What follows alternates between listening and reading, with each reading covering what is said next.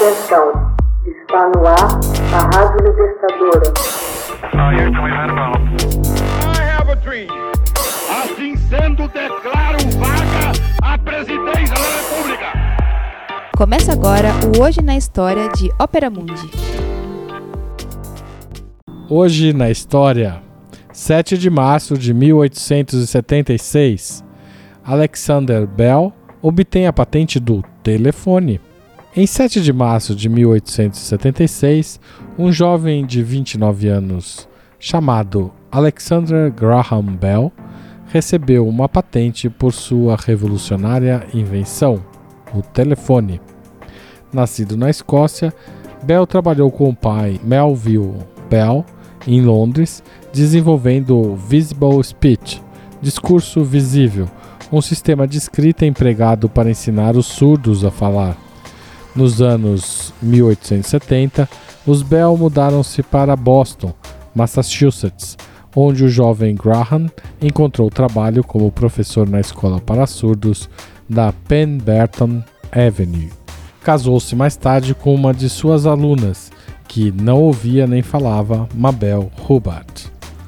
Em Boston, Bell interessou-se bastante pela transmissão da fala através de cabos.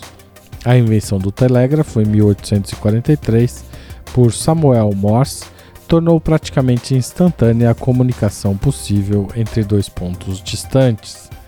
O inconveniente do telégrafo, porém, consistia na necessidade de transmitir manualmente as mensagens entre duas estações telegráficas e dois destinatários, e apenas uma mensagem poderia ser transmitida por vez. Bell quis melhorar o invento criando o telégrafo harmônico, um dispositivo que combinava aspectos do telégrafo e do toca-discos que permitia ao indivíduo falar com o outro à distância. Com a ajuda de Thomas Watson, um empregado de uma loja de máquinas de Boston, Bell desenvolveu um protótipo. Neste primeiro telefone, as ondas sonoras geravam uma corrente elétrica que variava de intensidade e frequência, gerando vibrações numa lâmina de ferro delgada e flexível chamada de diafragma. Essas vibrações eram transferidas magneticamente a outro fio conectado a um diafragma de outro aparelho distante. Quando o diafragma vibrava, o som original poderia ser reproduzido no áudio do aparelho receptor. Três dias depois de ter depositado a patente, o telefone fez chegar a primeira mensagem inteligível, a famosa frase Mr. Watson, venha cá, preciso da sua ajuda, de Graham Bell ao seu assistente. O depósito da patente de Bell foi feito com apenas duas horas de antecedência com relação a um pedido similar de Elisha Gray.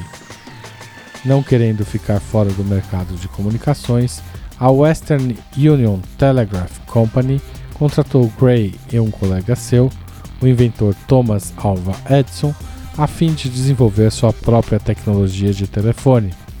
Bell entrou com o processo e o caso acabou sendo levado à Suprema Corte, que garantiu a ele os direitos da patente.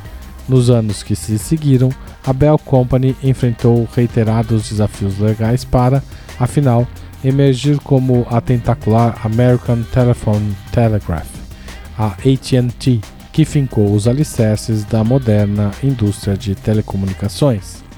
Durante muitos anos, a logomarca das companhias telefônicas no Brasil e em muitos países era um sino, em homenagem ao inventor do telefone.